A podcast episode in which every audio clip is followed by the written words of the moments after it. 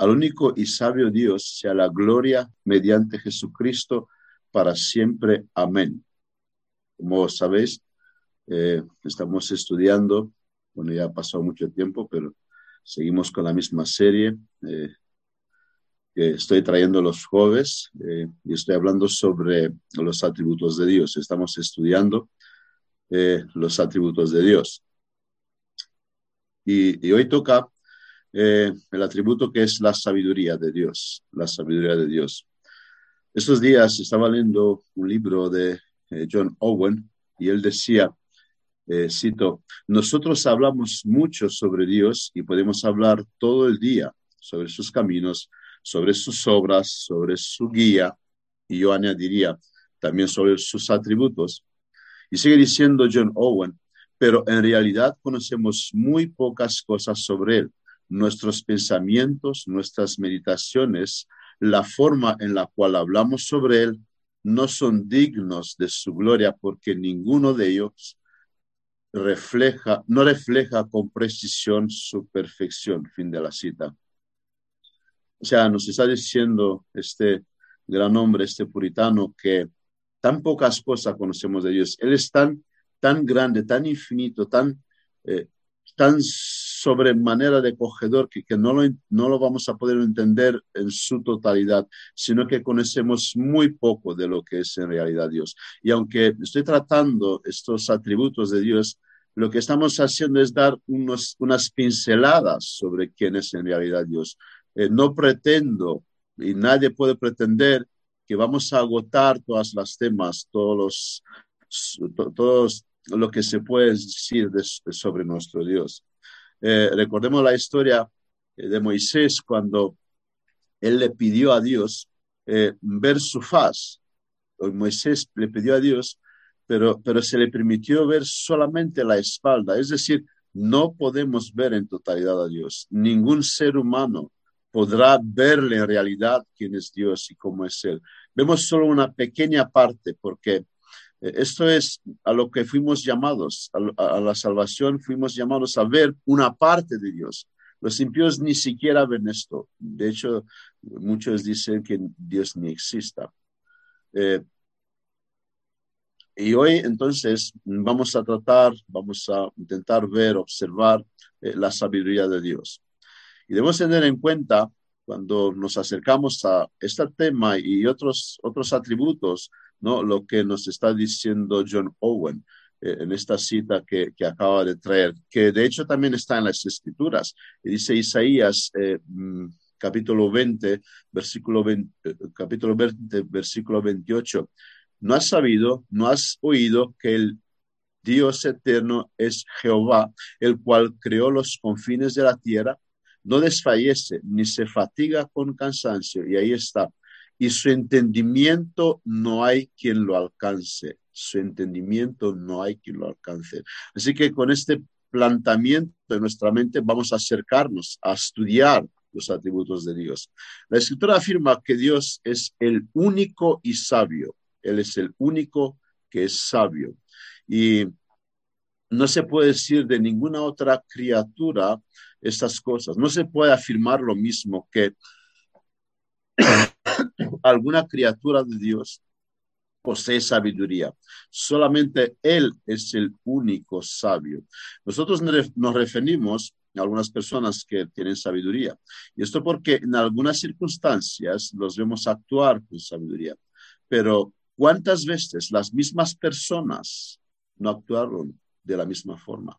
Por ejemplo, eh, tenemos al, sabio Salomón, el hombre a quien Dios le consiguió mucha sabiduría. ¿Cómo fue que con todo lo que Dios le ha dado, con toda la sabiduría que poseyó, luego se rodeó de mujeres paganas que lo llevaron a la idolatría? Y, y, que sus acciones tuvieron como consecuencias la división del reino. El sabio Salomón, Dios le dio sabiduría, pero ¿Cuántas veces metió la pata? Y así son los hombres que en un momento dado se puede decir que fueron sabios, pero solo en un momento. Salomón fue sabio porque Dios le asignó sabiduría, pero no así es nuestro Dios. A él no le fue asignada la sabiduría por nadie, porque Él es sabio en sí mismo.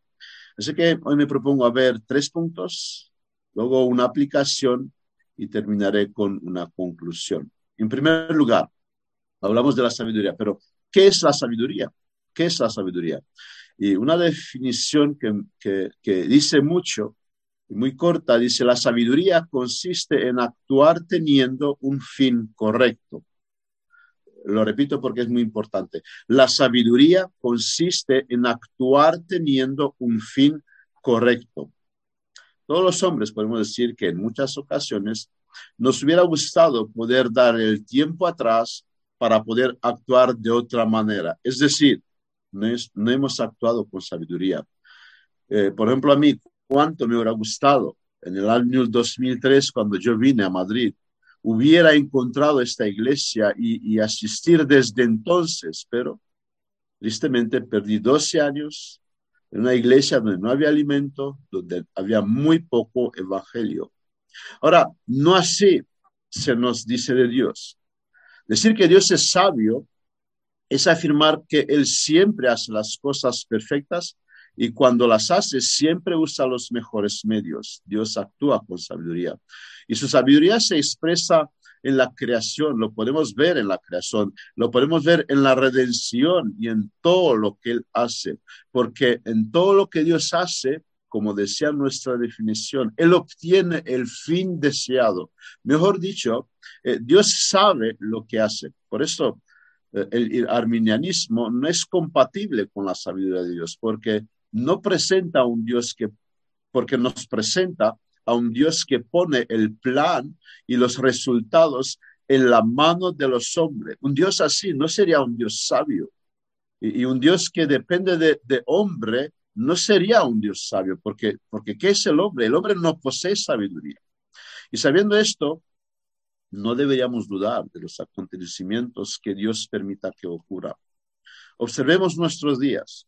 Hay guerra, inflación, amenazas nucleares y todo esto, eh, no, no, no olvidemos, está el plan de Dios y Él elaboró los planes con sabiduría y no debemos dudar que todo lo que ocurre en el mundo son los planes de Dios. Ahora, si eso es difícil de asimilar, es porque el hombre no entiende una cosa, y es que el propósito supremo por el que estamos en este mundo, por el que funciona el mundo, por el que está la humanidad, es para darle gloria a Dios. Todo gira alrededor de la gloria de Dios, no el bien del hombre. Por esto eh, la gente eh, hace preguntas, pero ¿por qué hay pobreza? ¿Por qué hay guerras? Si Dios existe, si Dios es bueno.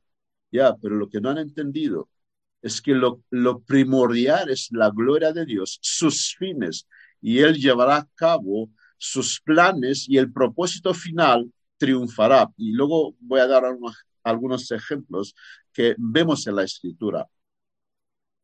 Dios sobró con sabiduría cuando permitió a Faraón y a su ejército perseguir a los israelitas, cuando permitió que Daniel fuese arrojado en el foso de los leones y sus amigos en el horno de fuego, eso era el plan de Dios. Ahora, antes de ver el final, podríamos pensar, pero es sabio que Dios no pare al ejército eh, porque van a destrozar. El ejército de Faraón, si alcanza a los judíos, lo van a destrozar. O, o, era, es sabio que Dios permita que, que los, los eh, amigos de Daniel pues fueran echados al fuego, pero vemos el final. Vemos, vemos que fueron acontecimientos que al final pusieron en evidencia quién es Dios, la gloria de Dios, al que, aunque el principio empieza, empieza un poco mal, podríamos decir nosotros, el fin es el fin deseado. Muchos confunden la sabiduría con el conocimiento porque alguien puede tener mucho conocimiento, mucho conocimiento y no poseer sabiduría. Y también al revés, alguien puede tener mucha sabiduría y no tener conocimiento. Mirad los, los conocidos de nuestros, de nuestros días, de, de, nuestro mundo, los académicos, los científicos, eh, los que tienen varias carreras y los que son arrodeados de consejeros, como son los presidentes de un estado, ¿Cuántos de ellos son verdaderos, verdaderos creyentes? Y con eso no digo que los impíos no pueden tener algunas clases de sabiduría en algunas áreas. Existe, y existen y existieron sabios reyes que eh, sabieron gobernar bien un reino. Existieron, y existen sabios empresarios que saben dirigir bien sus empresas y que tienen un fin correcto con sus empresas. Y hay sabios profesionales en todos los sectores. Y eso es también de Dios, que también muestra su gracia común para con todo el mundo, pero solo ahí. Es una sabiduría en una área que Dios le ha otorgado en este mundo. Pero esta gente, eh, muchos de ellos y algunos dicen, Dios no existe. Y la Biblia dice, el necio dice esto, que Dios no existe. Un necio y un sabio eh, no, no, no es compatible. Dice eh, en Pablo en, Corintios, hablando de que Dios da su gracia común, no sea no, que seamos competentes por nosotros mismos para pensar, pensar algo como de nosotros mismos, sino que nuestra competencia proviene de Dios. La gracia común está sobre los hombres y también sobre los incrédulos. Pero de, lo que estoy hablando y, y, estoy diciendo que este, este mundo no tiene la verdadera sabiduría de Dios, porque es la otra es otra clase la sabiduría que tiene los que tienen el temor de Dios. Ella va más allá de lo que se ve porque el fin de ella es glorificar a Dios. Y esto lo, lo enseña eh, Proverbios 2, versículo 7. Él provee, dice, dice Salomón, de sana sabiduría a los rectos. Hay otra sana sabiduría, como le está llamando aquí Salomón, que solamente la tiene los rectos, los rectos y son aquellos que tienen el temor de Dios. Le voy a poner un ejemplo, estaba en duda de, exponerlo o no, pero bueno, como no estamos en un culto el domingo, sabemos que el, el, púlpito no es hablar de, de, uno, sino que hablar de Cristo. Pero voy a traer este ejemplo. En mi empresa, por la cantidad de trabajo que hay y la escasez de personal también que hay, se trabaja los domingos y se paga doble festivo doble festivo. Eh, y, a mí me ves en la iglesia, yo no voy, conmigo no cuenta, yo no voy a, no voy no a hacer trabajo, y sino que voy a la iglesia, estoy perdiendo, digamos, este doble festivo, y además en la iglesia, como sabéis, tenemos que ofrendar, tenemos que diezmar. Ahora, se esperaría eh, que mis compañeros dispongan de más dinero que yo, pero eso no es así.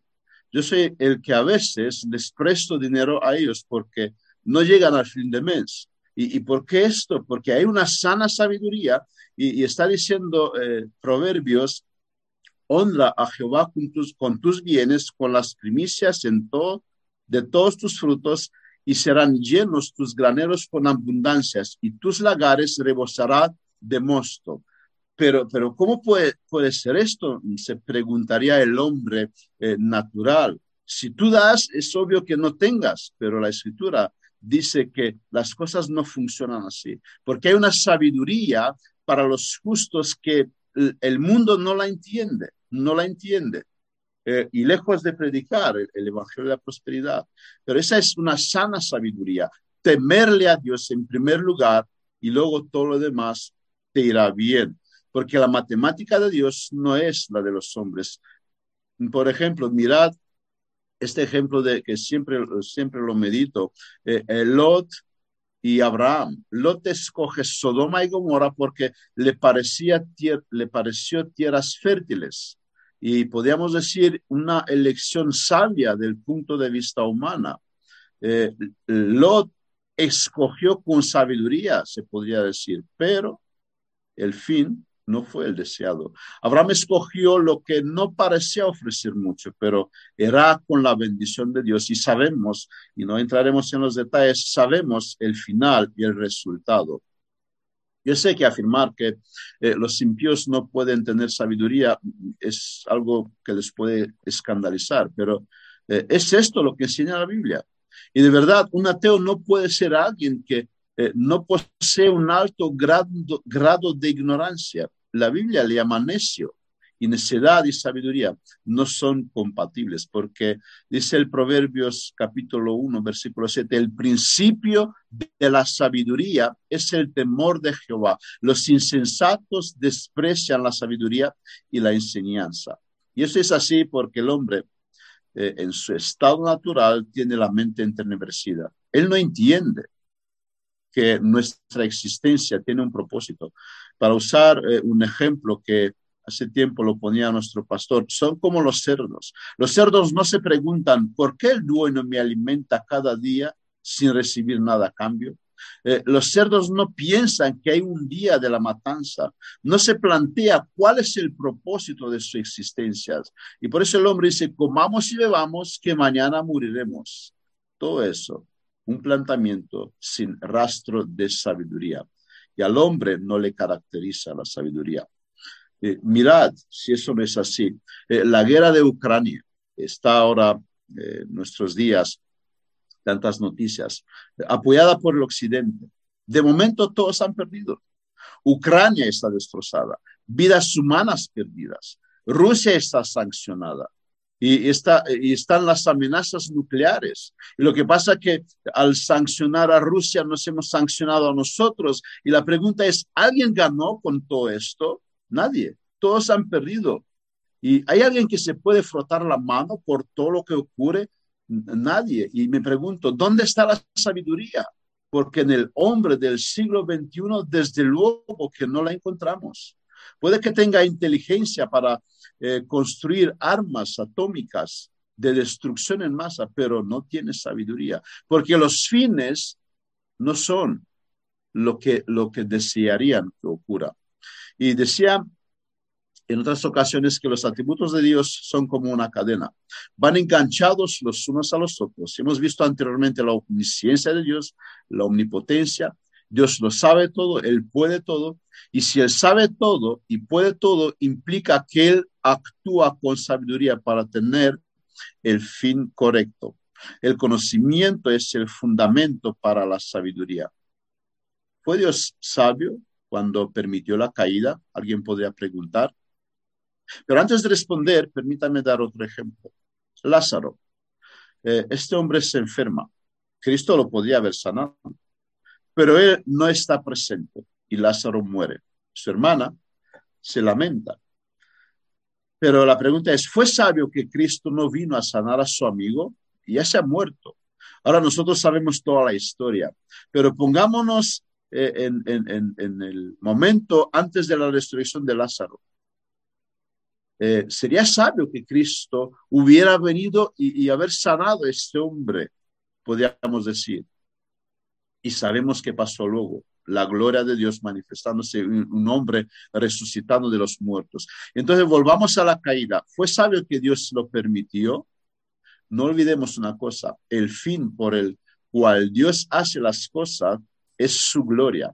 Y Dios se glorifica en salvar pecadores y también, dice Romanos 9, en condenar a otros. La respuesta es evidente. Y no solo la caída, todos los acontecimientos que ocurren en este mundo ocurre porque Dios es sabio y, tiene lugar con la sabiduría de Dios. El fin es el fin deseado por Dios, aunque de momento eh, si nos ponemos, estamos en el momento que todavía Lázaro no, no resucita. Vemos lágrimas, vemos un hombre que ha muerto, una mujer llorando, eh, unas hermanas que han perdido a su hermano. Y, y si queréis, estamos en este momento, pero el fin será un fin glorioso, porque Dios actúa con sabiduría.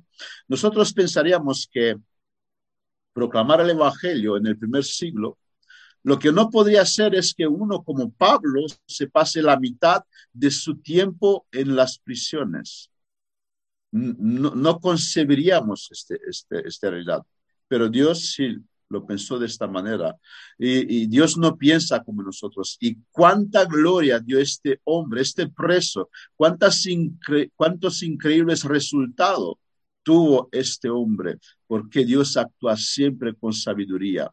También la pobreza del tercer mundo. Alguien podría preguntar, ¿es algo sabio de parte de Dios? También la respuesta es sí.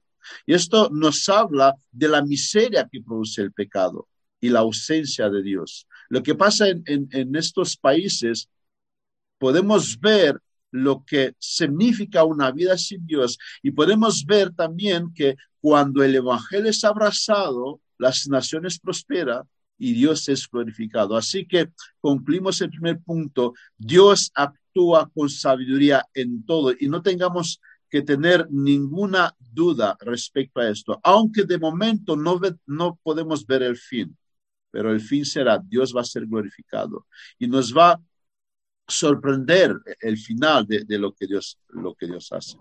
En segundo lugar, ¿qué implica que Dios es sabio? Número uno, como deseamos de los atributos de Dios, Él no es que posee sabiduría, Él es sabiduría, Él es sabio, eh, su naturaleza es sabiduría y también como, como son los demás atributos. Y, y cuando hablamos así, no debemos entender que nuestro Dios es compuesto de amor, de omnisciencia, de omnipotencia, eh, parte de cada uno, eh, sino como que Dios es un Dios compuesto no que atributos ocupa un porcentaje. Eh, que, cada uno de sus, no debemos pensar que cada uno de sus atributos ocupa un porcentaje. Él no es más amor que justicia, pero sí, la Biblia dice que es santo, santo, santo.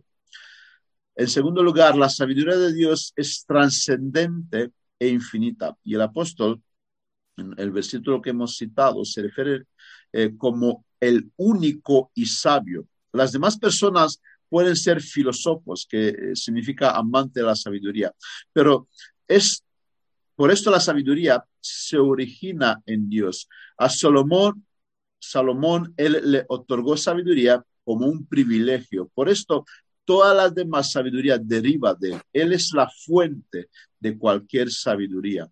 Su sabiduría, en tercer lugar, es perfecta.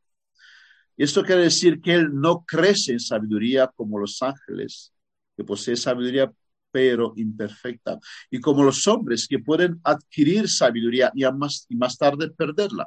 Y él es infalible en sabiduría. Él no comete errores. El mundo se presenta exactamente como él planeó. Incluso la caída, incluso el pecado, no fueron por un error de Dios, no fue que Dios cometió un error y entró la caída, sino ese era el plan de Dios. Y estaba, eh, porque Él tenía un fin en, todo esto. En cuarto lugar, no hay lugar para la equivocación. Dios no se puede equivocar. Nosotros nos equivocamos en muchas ocasiones. ¿Por qué?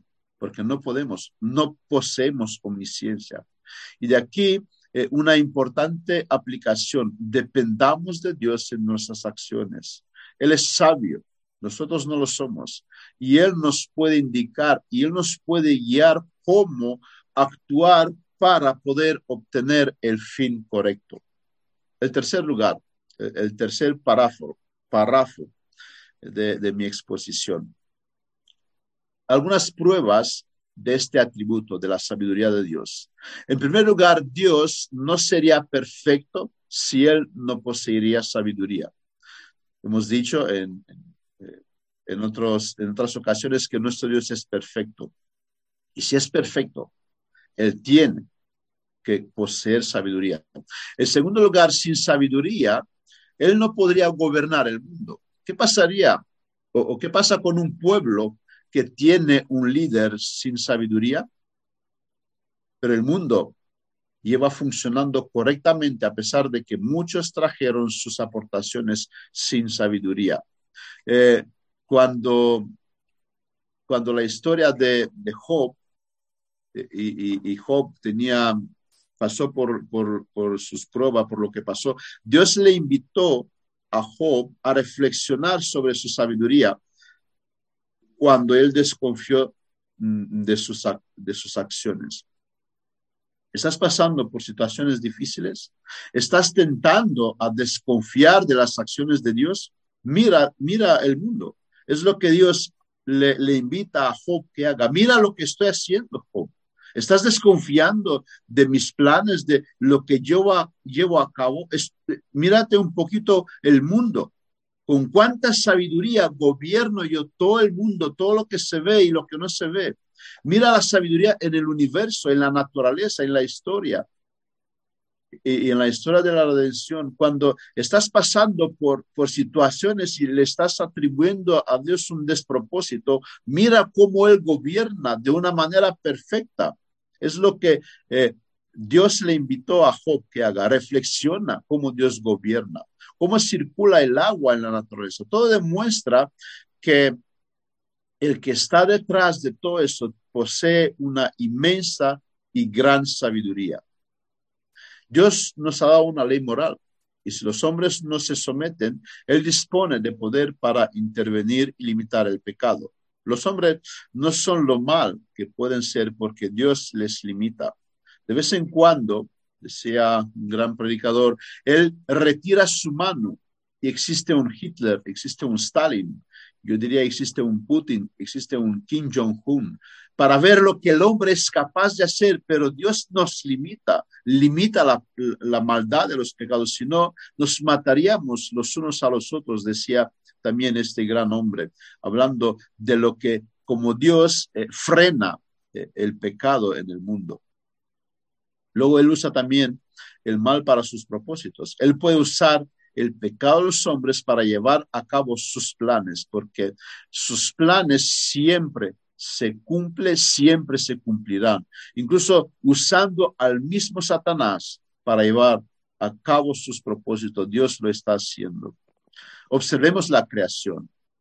Jehová con sabiduría fundó la tierra, dice Proverbios, y afirmó los cielos con inteligencia. Y, no hay tiempo de, eh, meditar en, cómo es eh, la naturaleza, los montes, el universo. Los científicos nos podría hablar muchísimo de cómo funciona eh, este universo y cuán variable es la creación, cuán innumerables son tus obras, dice el salmista, oh Jehová. Hiciste todas ellas con sabiduría, la tierra está llena de tus beneficios. Dios podría haber hecho todo simple y aburrido.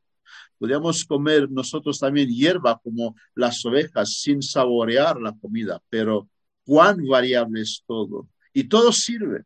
Todo lo que a nuestro alrededor sirve, hasta los espinos, sirve para recordarnos qué terrible es el pecado, el fruto del pecado. Es maravillosa la creación, demuestra la gran sabiduría que hay atrás. En tercer lugar, la sabiduría que los humanos poseemos también demuestra que hay un Dios que eh, da sabiduría a los humanos, porque somos criados a imagen y semejanza de Dios. Y todo lo bueno que en nosotros nos habla de cómo es Él. Él puede poner sabiduría incluso aún en los inconversos, así que ellos pueden poseer sabiduría para hacer alguna u otra cosa. Y más todavía en los creyentes. Eh, ¿Cómo hemos cambiado en todo cuando Dios nos salvó. Desde entonces vivimos de otra manera y eso es así porque el temor de Jehová es el principio de sabiduría, dice la palabra. Y nos damos cuenta que hasta entonces fuimos unos necios, que no creíamos la verdad de Dios y su palabra. ¿Y qué vamos a decir de la sabiduría extraordinaria que recibieron algunos, como Pablo?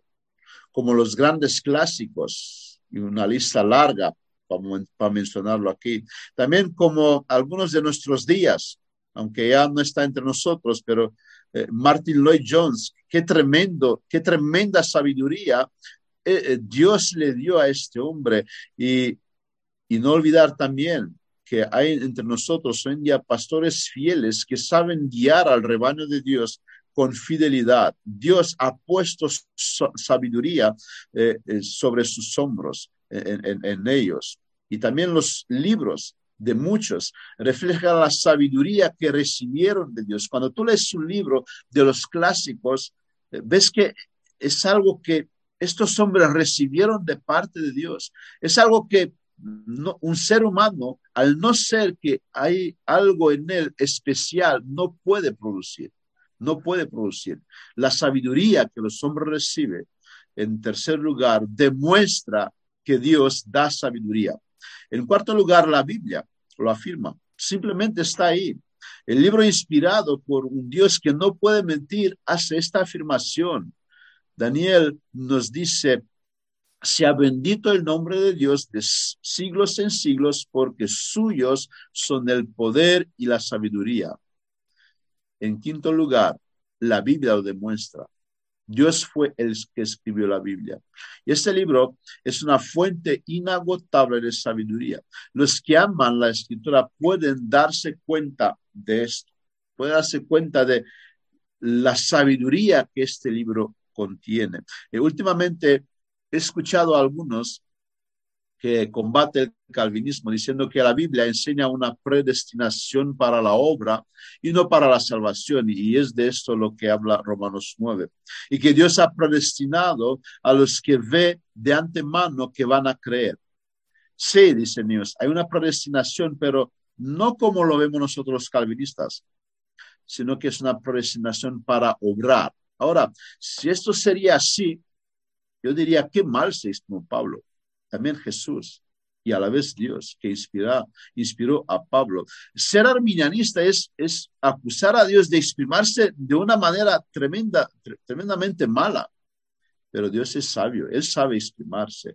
Y Él lo que ha querido decir, ha dicho, aunque a los hombres no les gusta. Y esas interpretaciones no hacen otra cosa que insultar a la sabiduría de Dios. Decir que Dios no sabe exprimirse bien porque no es lo que el texto enseña, sino es otra cosa. Pero observad que Dios enseña, pero observar que Dios enseña de una parte la soberanía y de otra parte la responsabilidad humana al mismo tiempo, esto me asombra, eso, eso eh, nos asombra de cuán sabio es Dios, que si me salvo es por su culpa y si me pierdo es por mi culpa. Y eso es algo de, tremenda sabiduría, de tremenda sabiduría, que si el hombre se salva es porque Dios lo salvó, pero si se pierde es porque Él se perdió porque quiso perderse y no podía ser de otra manera. Y cuando estudias profundamente la escritura,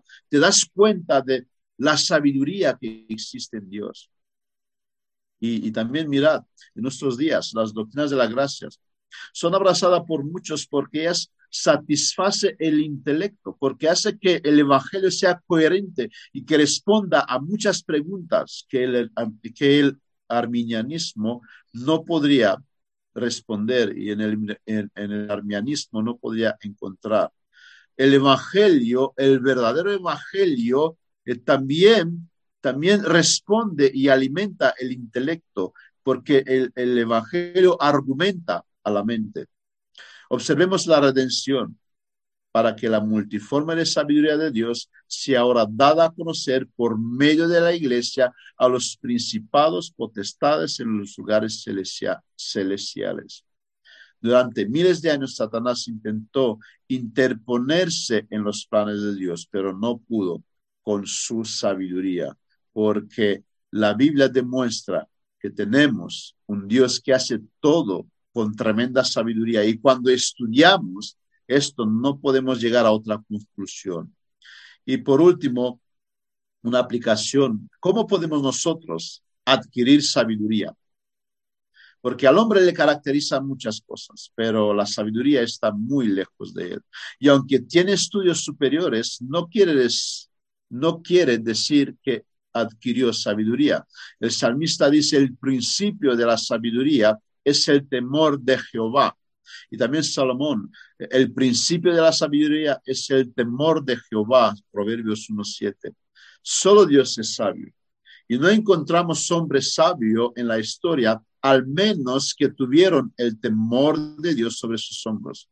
Mirad a los que tuvieron mucho poder y riqueza, a los que se creían unos dioses. Y yo personalmente nací en un país comunista gobernando, gobernado por un dictador, un hombre que no creía en Dios. ¿Y cómo acabó? Fusilado junto a su esposa cuando el pueblo, el pueblo ya no lo soportó más. ¿Dónde está la sabiduría de este hombre?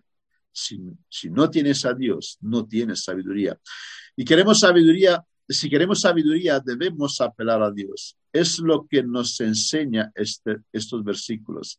Sin Dios, el hombre no puede llegar muy lejos. Mirad si no es verdad lo que digo. Mirad nuestra generación. Hoy le decía eh, a un compañero, esta generación que se alejó tanto de Dios. Nos quedamos perplejos cuando se nos dice que un niño no se sabe si es hombre o mujer sino que más adelante tiene que pasar un tiempo a ver si es hombre y mujer. ¿Y qué decir de la juventud? Estas, está la juventud según la educación y crianza que se le imparte. Eh, el otro día leía una noticia que decía que algunas familias monoparentales le escribió una carta a Pedro Sánchez donde le decía lo mal que lo están pasando. Pero ¿por qué se quejan cuando Dios dijo que lo que Dios unió, el hombre no separe? Claro que lo va a pasar mal. Claro que eh, lo va a pasar difícil porque se han separado y son familias monoparentales porque se han divorciado. Y sin Dios, claro que lo vamos a pasar mal. No es sabio separarse el hombre de la mujer y los niños van a sufrir. Pero ¿dónde queremos llegar si nos, hemos, alejado de Dios? Y alejarse de, Dios es actuar sin sabiduría. A veces yo pienso, si voy a, tener a alguien que, pague mi jubilación con la juventud que tenemos en nuestros días, que no quieren trabajar. Ahora en la, en la construcción, construcción hay escasez de personas, porque los jóvenes no quieren trabajar duro. Una sociedad que le da la espalda a Dios está dando la espalda a la sabiduría. Y yo no preveo nada bueno en este ritmo que llevamos. Jesús nos da una parábola, la parábola del mayordomo astuto. Y la enseñanza es esta, haz planes para el futuro con lo que tienes ahora tenemos una eternidad. Pronto el hombre tendrá que entrar en ella. Y no es nada sabio dedicarte solo a lo aquí y a lo, y a lo ahora, cuando lo que tenemos ahora puede dar como muchísimo 100 años y ser negligente con una eternidad, ser negligente con tu eternidad. No es nada de sabio esto. Por lo tanto, la sabiduría no se podrá encontrar fuera de Dios. En, conclusión, no debemos sentirnos orgullosos de nuestra sabiduría, ni confiemos en ello. Los hombres metieron la pata porque se creyeron sabios. Y si tenemos sabiduría, tenemos que darle gracias a Dios, porque esta sabiduría viene de Él. Dice eh, el, dice Salomón, ¿has visto hombre sabio en su propia opinión? Más esperanza hay del necio que de él. No nos consideremos sabios. En segundo lugar, pidamos sabiduría a Dios. Es el, él es el quien nos puede hacer sabio. En tercer lugar, no murmuremos ante lo, ante lo que Dios lleva a cabo. Él lo hace todo con sabiduría. Sus fines son fines sabios, aunque de momento no lo podemos ver. Y voy a terminar con un test. ¿Quieres ser si eres sabio? Mira lo que dice Eclesiastés eh, 2.26. Porque al hombre que le agrada, Dios le da sabiduría ciencia y gozo, mas el pecador, más al pecador da el trabajo de recoger y amontonar para darlo al que agrada a Dios. ¿Quién de los dos eres? Si tu vida se resuma al afán de este mundo, tú no eres sabio. Pero si abrazas a Dios y gozas de Él, tú tienes sabiduría. Vamos a terminar en oración. Amado Padre, te damos gracias porque tú eres nuestro Dios que te, que te has revelado en las escrituras. Gracias porque nos has permitido conocerte. Gracias porque tú eres sabio y todo lo haces con sabiduría. Y aunque muchas veces no entendemos tus propósitos, propósitos sabemos que tú tienes un fin eh, que es correcto y nada y, y en nada te equivocas. Ayúdanos a confiar más plenamente en el hecho que tú sabes muy bien lo que estás llevando a cabo y aunque a veces a nosotros nos toca sufrir, ayúdanos, Padre, a, estar cerca de ti para de esta manera adquirir sabiduría para nosotros, para nuestras vidas, para poder vivir unas vidas que te agradan a ti con sabiduría. En el nombre de Jesús te damos muchas gracias porque tú nos has hablado un día más. Amén.